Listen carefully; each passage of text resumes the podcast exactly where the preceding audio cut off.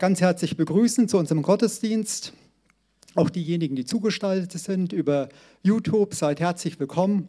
Und ich freue mich jetzt auf die Predigt. Ich freue mich darauf, einfach mit euch ja, mir Gedanken zu machen über das Wort Gottes, über die Stationen auf dem Weg nach Golgatha.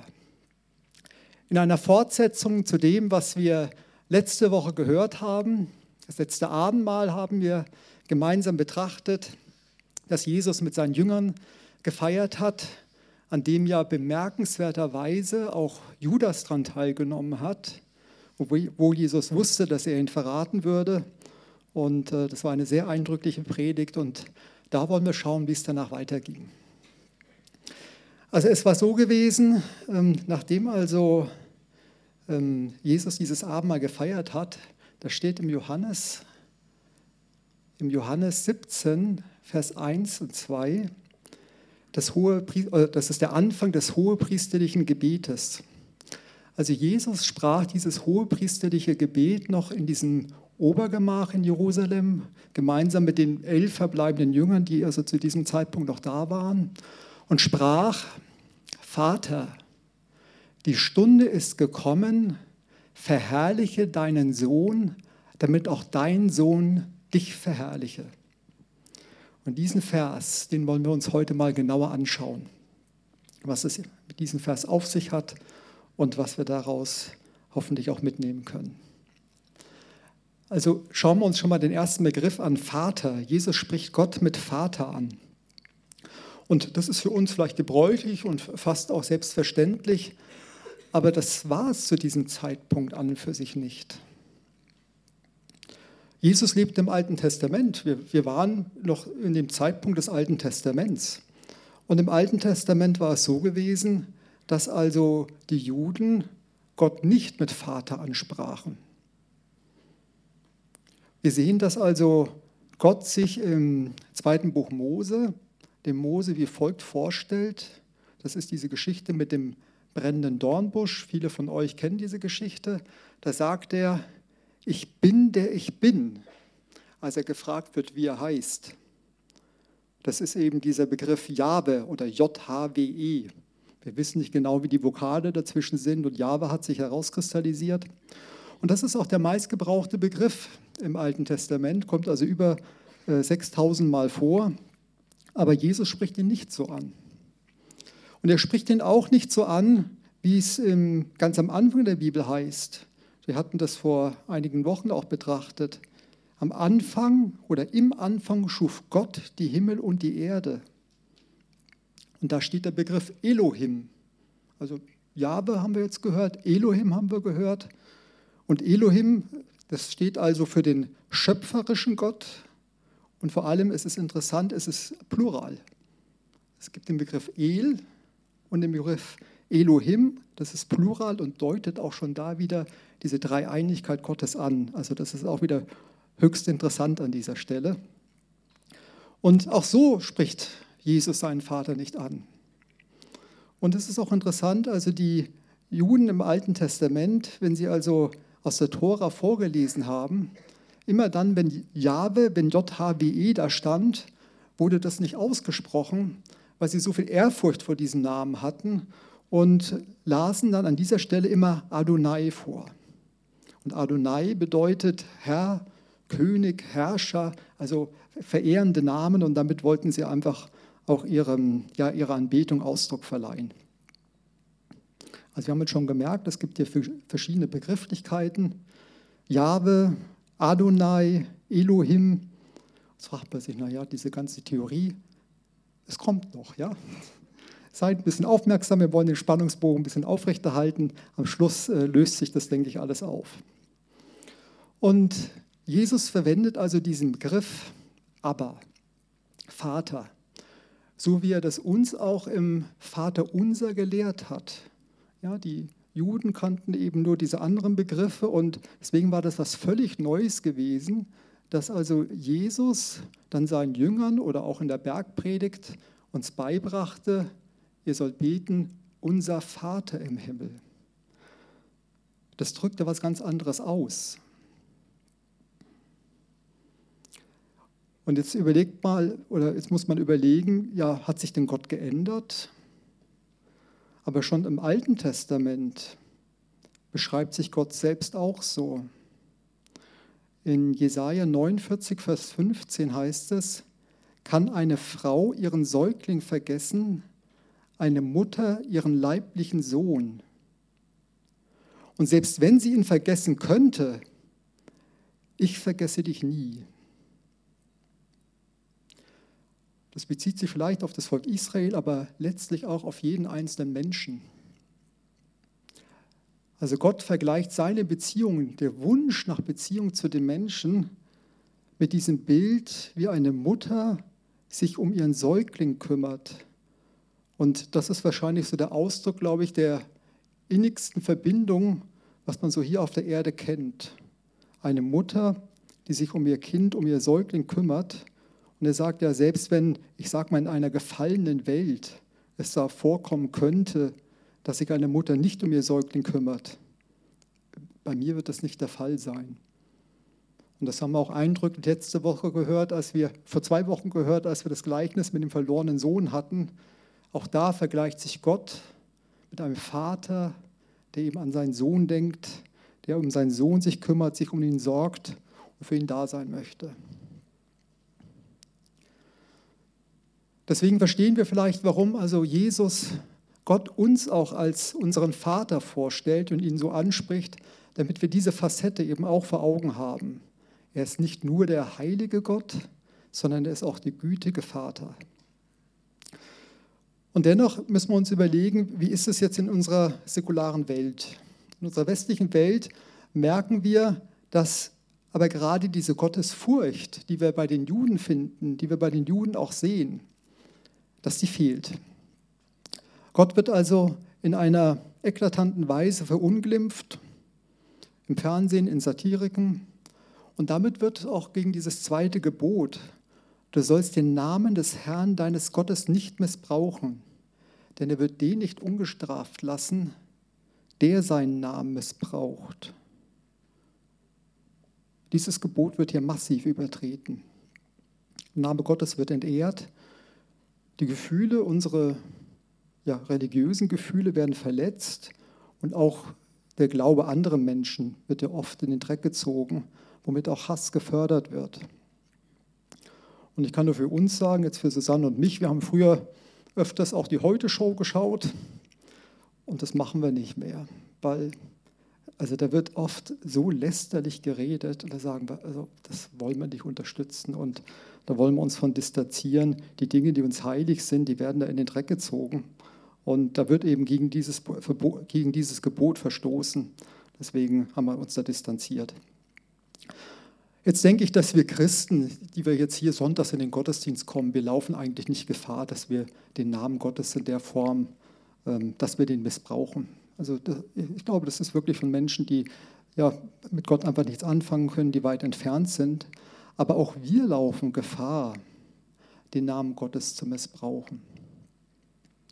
Und ich glaube, dass das gerade auch in den charismatischen Kirchen, dass da das Risiko relativ groß ist.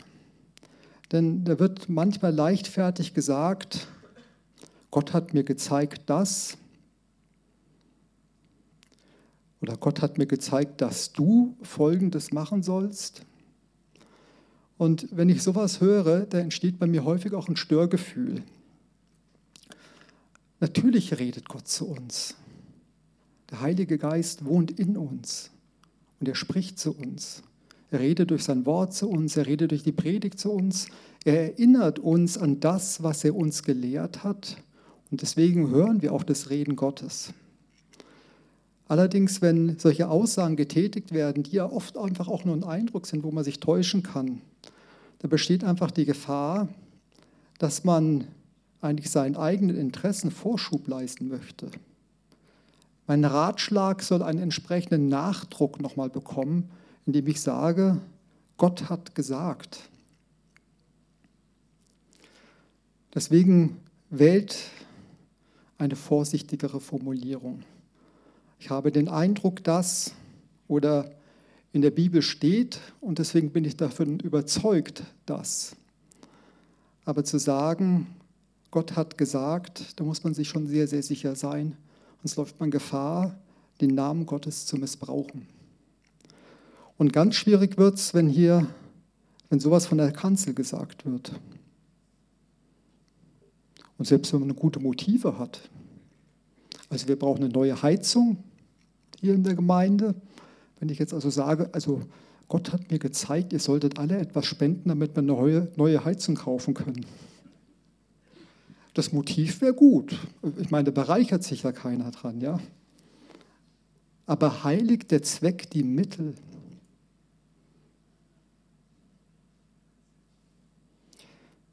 Machiavelli hat diesen Ausdruck genutzt. Der Zweck heiligt die Mittel.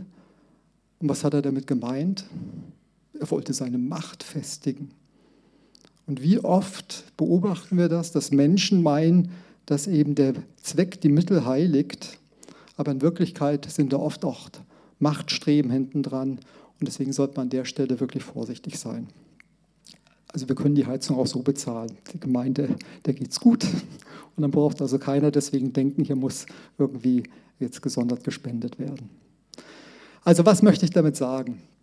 Jesus spricht Gott an mit seinem Vater und so sollen wir auch Gott begegnen, sollen ihn als unseren Vater ansprechen und sollen aber auch gleichzeitig, wie es im Vater unser heißt, geheiligt werde dein Name. Das folgt direkt danach, so wie eben das zweite Gebot es aussagt. Wir sollen vorsichtig sein und mit Ehrfurcht, mit Respekt vor dem Wesen der Persönlichkeit Gottes ihm begegnen und so auch seinen Namen gebrauchen.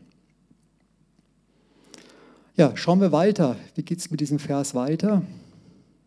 Vater, die Stunde ist gekommen, verherrliche deinen Sohn, damit auch dein Sohn dich verherrliche.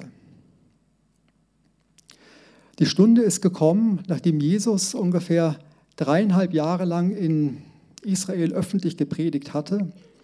Und es gab so manche Situationen, da hat man schon versucht, auch gegen Jesus vorzugehen. In Nazareth hatten sie versucht, ihn umzubringen. Und es gab so manche Konstellationen, wo also er beiseite geschafft werden sollte. Aber jetzt war die Stunde gekommen. Jetzt war das Passafest und jetzt war der Zeitpunkt, wo Jesus als das wahre Lamm Gottes für unsere Schuld und unsere Sünde sterben sollte. Und das schauen wir uns jetzt mal ein bisschen genauer an. Jetzt hoffe ich, dass das groß genug ist. Oh, das ist zu klein. Das habe ich ein Stück weit unterschätzt.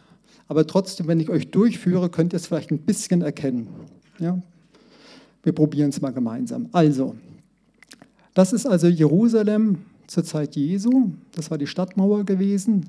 Die Stadtmauer wurde dann später noch erweitert nach Jesu Tod, bevor dann 70 nach Christus hier alles zerstört wurde durch die Römer. Und wir sehen also hier den Tempel, den Tempelbezirk mit dem Tempel darauf, dem Herodianischen Tempel. Wir sehen hier das Obergemach, wo das Abendmahl stattfand. Direkt daneben ist das Haus des Kaiphas, dieser Palast. Und wir haben hier den Palast des Herodes. Und hier ist die Festung Antonia. Festung Antonia übrigens, die, ähm, der König Herodes hatte diese Festung auch ausbauen lassen und hatte sie nach seinem Freund ähm, Marc Antonius benannt. Marc Antonius, Mitglied des Triumvirats, vielleicht könnt ihr euch erinnern, der also ein Widersacher dann von Octavian wurde, von Kaiser Augustus. Ja, also nach dem ist sie benannt worden. So, und hier sehen wir also den Tempel, wir sehen hier den Ölberg und hier den Garten Gethsemane. So, hier ist also das Obergemach und hier findet das Abendmahl statt. Hier betet also Jesus dieses ähm, hohepriesterliche Gebet und geht nun mit seinen Jüngern, das war wohl sein üblicher Weg gewesen, durch dieses Wassertor durch, davon gehen alle aus durch den Bach Kidron, der wird also explizit genannt, dass er durch diesen Bach lief, auf den Ölberg, dann hin zum Garten Gethsemane. Kann man es einigermaßen erkennen? Geht so, ja, ich hoffe, es funktioniert. So, da haben wir ein bisschen Orientierung, wo sich das alles abspielt. Und es war also seine Gewohnheit, in diesen Garten zu gehen. Jesus ging regelmäßig in den Garten. Wir schauen das auch mal, was da Matthäus steht. Da kommt Jesus mit ihnen zu einem Grundstück, das Gethsemane genannt wird. Und er spricht zu den Jüngern, setzt euch hier hin. Während ich weggehe und dort bete, und er nahm Petrus und zwei Söhne des Zebedeus mit sich, und er fing an, betrübt zu werden, und ihm graute. Da spricht er zu ihnen, meine Seele ist betrübt bis an den Tod.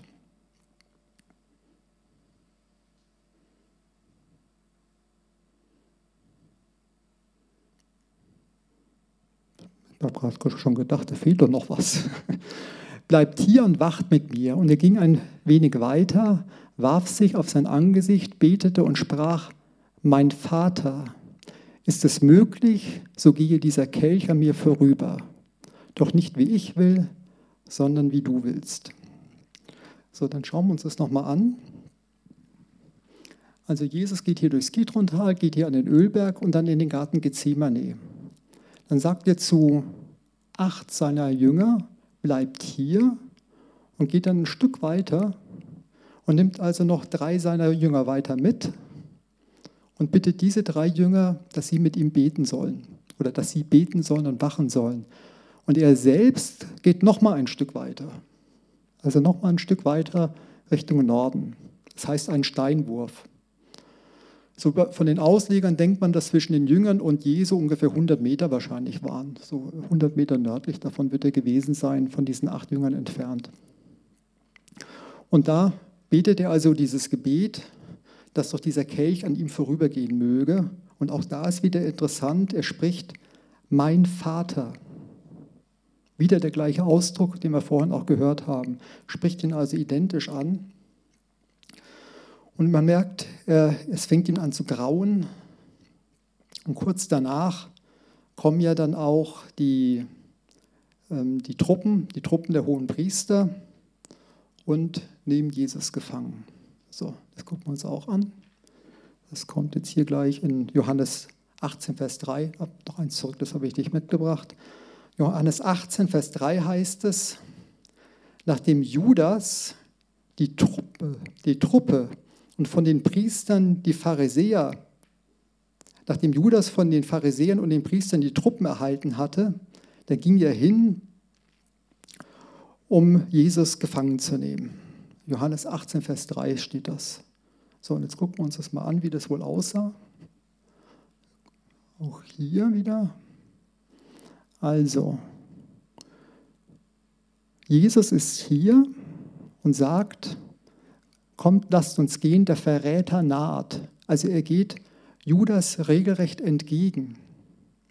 Es ist nicht so, dass Jesus zufällig jetzt ähm, gefangen genommen wurde, sondern er ging regelrecht dem Verräter entgegen und Judas kam also mit, mit ähm, Wachen von der Tempelwache, also ein Hauptmann oder Hauptmänner der Tempelwache waren wohl dabei gewesen und sie gehen ihm entgegen. Und das ist jetzt auch wieder interessant diejenigen, die sich hier intensiv auch mit der Bibel auseinandersetzen, es gibt ja einige Übersetzungen, da heißt es, dass Judas mit römischen Soldaten kam. Das steht selbst in manchen Kommentaren. Also das bezweifle ich, dass das römische Soldaten waren. Und das findet man auch nicht im Urtext. Im Urtext steht Truppen drin. Und das ist auch von Bedeutung, das werden wir gleich sehen, denn ja, wir befinden uns jetzt in der Zeit, wo also in Jerusalem ungefähr doppelt so viele Menschen waren als gewöhnlich. Jerusalem hatte so circa 25.000 Einwohner. Dafür hatte ich eigentlich auch das andere Bild mitgenommen, dass man sich das ein bisschen vorstellen kann. Also 25.000 Einwohner waren hier in Jerusalem gewesen. Und aufgrund des Passafestes waren ja viele Israelis, waren viele Juden eben nach Jerusalem gekommen, sodass etwa 50.000 Menschen in und um Jerusalem waren. Und jetzt bestand natürlich dieses ganz große Risiko, dass es zu einem Volksaufstand kommt. Und aus diesem Grund wurde dann Folgendes gemacht. Wir sehen jetzt hier diese Festung Antonia.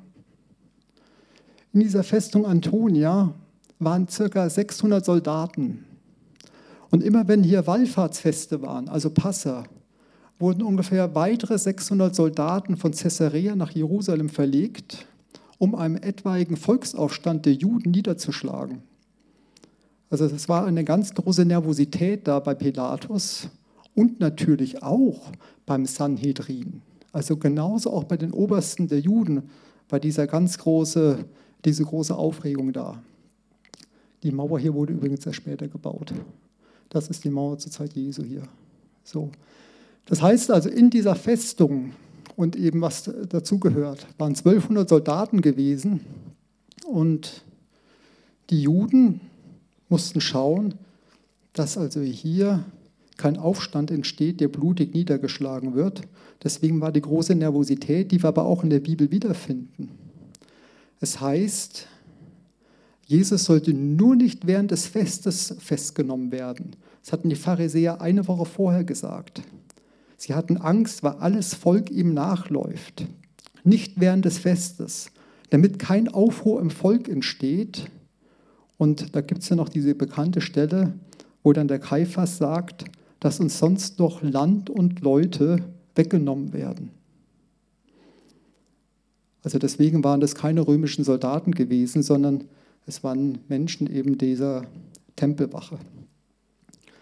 Und warum ist es jetzt so bedeutsam? Ob das jetzt Soldaten sind oder Menschen der Tempelwache, das sehen wir jetzt gleich hier, wenn wir uns dieses Bild nochmal anschauen.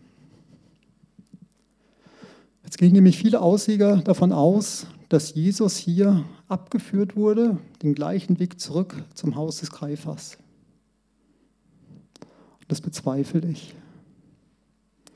Der Punkt ist folgender, um Jerusalem herum waren viele Anhänger von Jesus.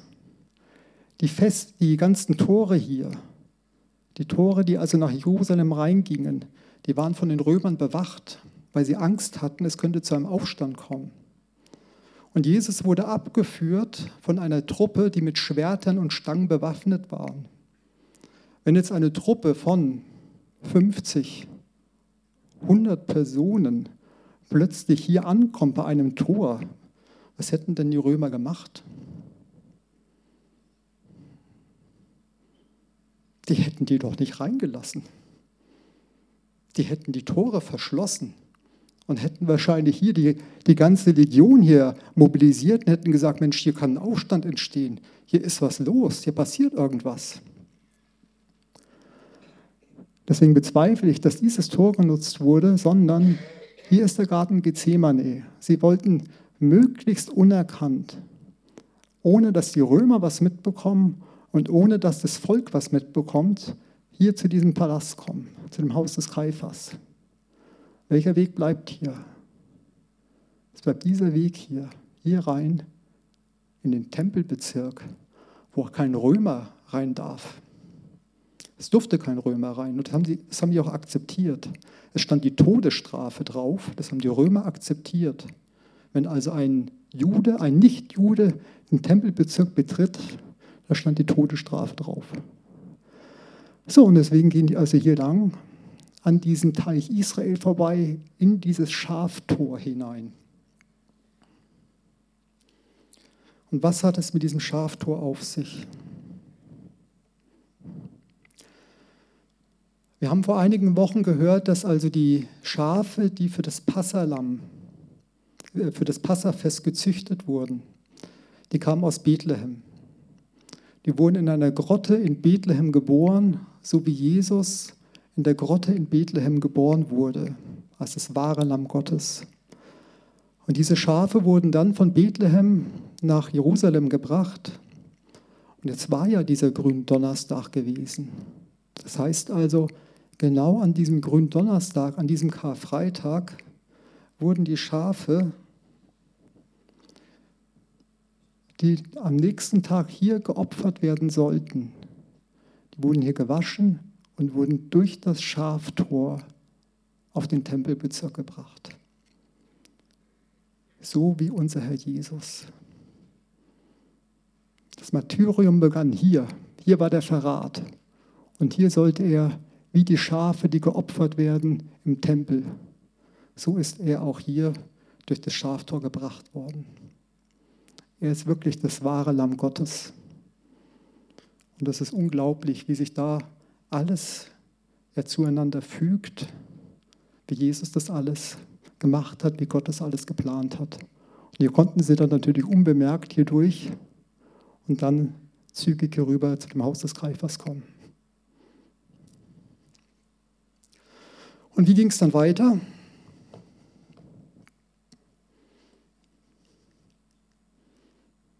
Wir gehen wieder zu unserem Ausgangsvers. Also die Stunde ist gekommen, das haben wir gesehen, die Stunde war im Garten Gethsemane gekommen, damit auch dein Sohn dich verherrliche. Und da wollen wir mal schauen, was es damit auf sich hat. Wie also Jesus Gott verherrlicht.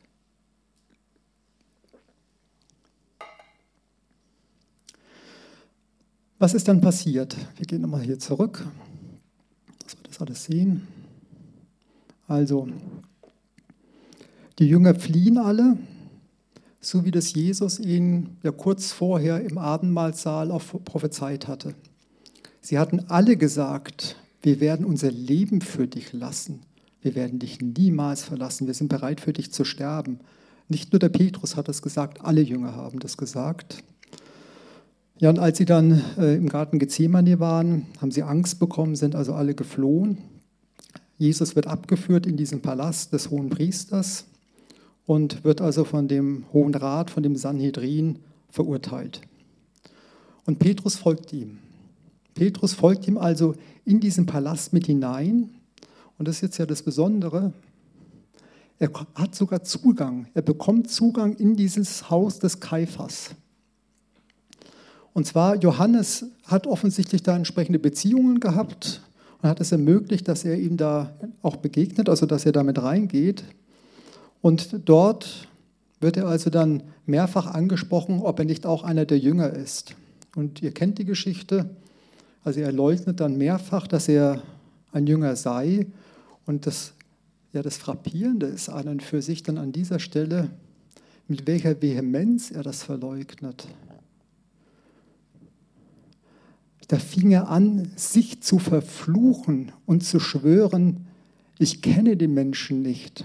Und sogleich krähte der Hahn.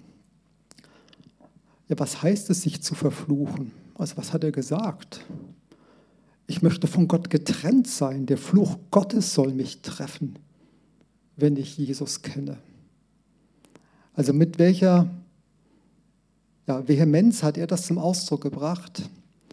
Und stellt euch das mal vor, Jesus ist vielleicht 20 Meter entfernt und vielleicht kriegt er das sogar mit, diese, dieses Gespräch zwischen Petrus und dieser Magd. Bekommt also mit, wie Petrus in, ja, mit dieser Stärke, mit dieser Härte verleugnet, ihn zu kennen. Also die Enttäuschung, die damit verbunden ist. Wir Christen sind nicht davor gefeit, dass wir tief fallen. Petrus ist hier tief gefallen, hat hier, hat hier wirklich versagt an der Stelle. Und so sind wir Menschen. Das ist so. Aber Gott kann damit umgehen. Er ist jetzt nicht völlig überrascht, dass das passiert. Er ist nicht völlig überrascht, dass Petrus an der Stelle versagt. Er hat es ja vorhergesagt. Und deswegen auch, wenn wir als Christen, wenn wir versagen, Gott kann damit umgehen und es kann alles wieder in Ordnung kommen. Ich weiß das von mir selbst. Als ich auch, auch als ich schon Christ war, habe ich auch eine Sache gemacht, die war absolut nicht in Ordnung. War wirklich ein Bock, den ich geschossen habe. Und es hat mich auch belastet. Und ich weiß noch, wie ich dann diese Sünde, diese Schuld auch bekannt habe. Und da kann ich euch nur empfehlen, in Jakobus heißt es, bekennt einander eure Sünden und betet füreinander. Das ist ein Stück weit das, was eben auch in der katholischen Kirche mit der Beichte zum Ausdruck gebracht wird. Das eine ist, Gott die Dinge zu bekennen, aber es ist einfach hilfreich, wenn man nochmal von einem Gegenüber, von einem Christen die Vergebung zugesprochen bekommt. Es hat oft eine andere Qualität, hat einen anderen Tiefgang. Und ich selbst, ich durfte das auch so erleben. Und ich weiß noch in der Predigt am Sonntag danach ging es genau um diese Geschichte, die wir gerade gehört haben. Wie Petrus wiederhergestellt wurde. Er war tief gefallen und Gott hat ihn nicht verworfen, sondern er hat ihn, er hat ihn zu dem Stein gemacht, auf dem er seine Gemeinde bauen wollte. Deswegen, wenn ihr einen Bock geschossen habt, Gott kommt damit zurecht und es kann alles wieder in Ordnung kommen. Und wenn ihr merkt, es hat irgendwie nicht ausgereicht, ich fühle mich nicht so entlastet, alleine durch das Gebet kann es hilfreich sein, wirklich die Sünde einfach nochmal jemandem zu bekennen. Das ist dann oft nochmal tiefer gehend und ähm, befreit einfach auch und entlastet das Gewissen. Ja, ihr wisst, wie es dann weiterging.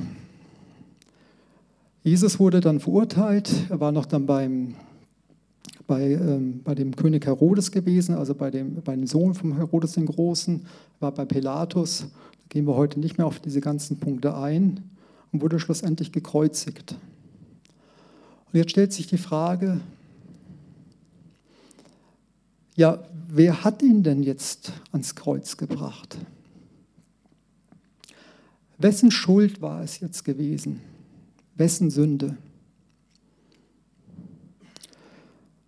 War es die Geldgier des Judas?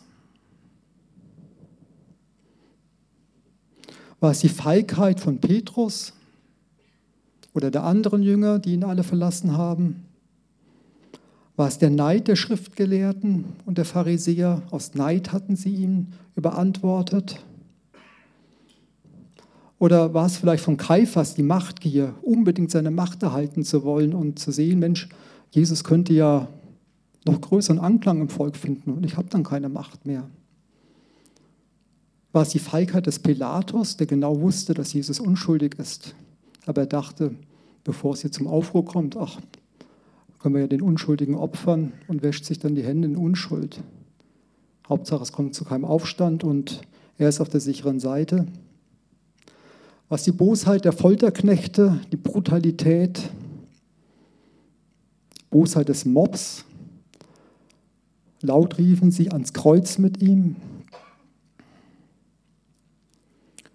Wir merken, es war ihre aller Sünde, es war unser aller Sünde gewesen.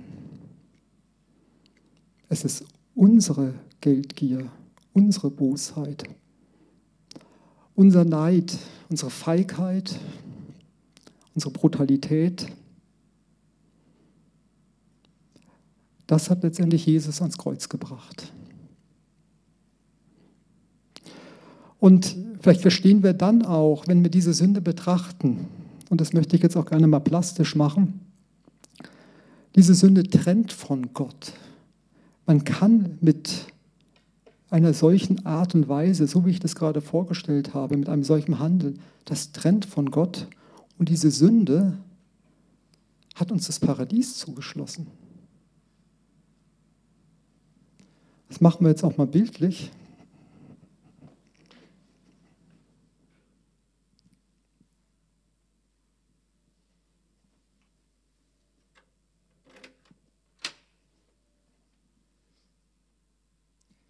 Als der Sündenfall war, sind die Menschen aus dem Paradies rausgestoßen worden und der Zugang war verschlossen. Es wurde bewacht durch Engel. Man konnte nicht zu Gott zurück. Die Sünde hat getrennt und wenn ich das sehe, so eine Geldgier, Feigheit, Neid, Machtgier, das passt nicht zu Gott. Solche Menschen passen nicht zu Gott. Das trennt. Und das hat man auch später gesehen. Wir haben den Tempel uns angeschaut gerade. Gehen wir zurück. Dieser Tempelbezirk hier. Hier war im Allerheiligsten, hier im Allerheiligsten. Da war die Bundeslade drin gewesen. Man hatte keinen Zugang zu Gott. Es gab eine, einen Vorhang, der hat getrennt. Man kam nicht rein. Einmal im Jahr nur kam man rein. Nur einmal im Jahr durfte der Priester, der hohe Priester, das betreten. Und auch da hat er übrigens Jahwe dann ausgesprochen, sonst nie. Der Zugang war wirklich verschlossen. Und es gab dann keinen Weg zurück zu Gott. Bis dann Jesus kam und unsere Sünde ans Kreuz regelrecht genagelt wurde Und so heißt es dann auch im Korintherbrief, da wird es deutlich hier. Denn er hat den, der von keiner Sünde wusste, für uns zur Sünde gemacht, damit wir ihm zur Gerechtigkeit Gottes würden, damit wir in ihm zur Gerechtigkeit Gottes würden. Unsere Sünde wurde ans Kreuz genagelt. Jesus wurde für uns zur Sünde gemacht und er wurde buchstäblich ans Kreuz genagelt, unsere Sünde. So, und wie ging das dann weiter? Jesus war dann am Kreuz. Als aber die sechste Stunde anbrach, kam eine Finsternis über das ganze Land bis zur neunten Stunde.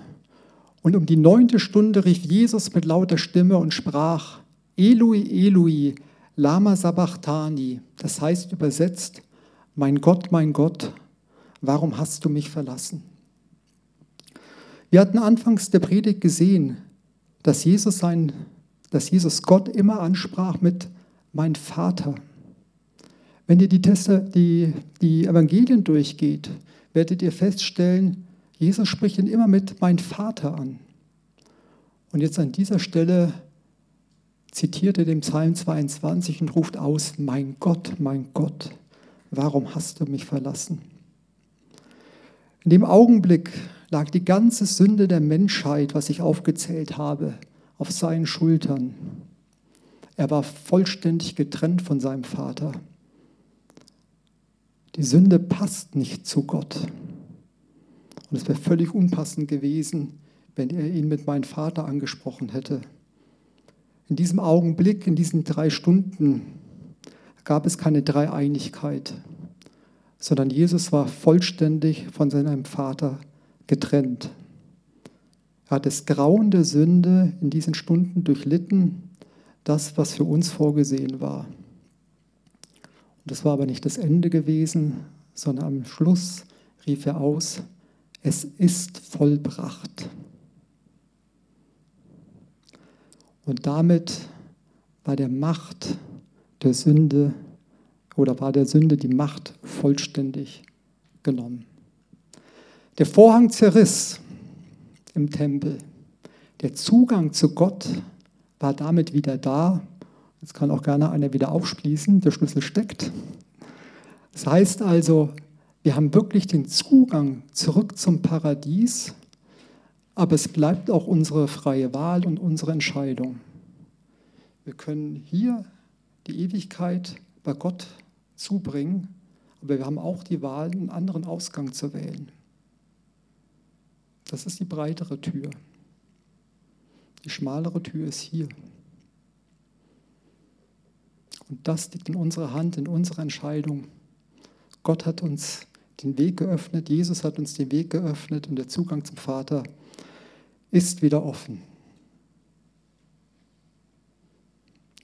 Ja, wir haben uns den Namen Gottes angeschaut. Wir haben verstanden, warum also Jesus seinen Vater mit Vater ansprach und trotzdem sehen wir auch die Heiligkeit Gottes. Wir wollen den Namen Gottes nicht missbrauchen, sondern wir wollen Gott anbeten. Wir wollen den Adonai, wir möchten den Elohim, wir möchten ihn anbeten, so wie wir Jesus mit seinen verschiedenen Namen anbeten.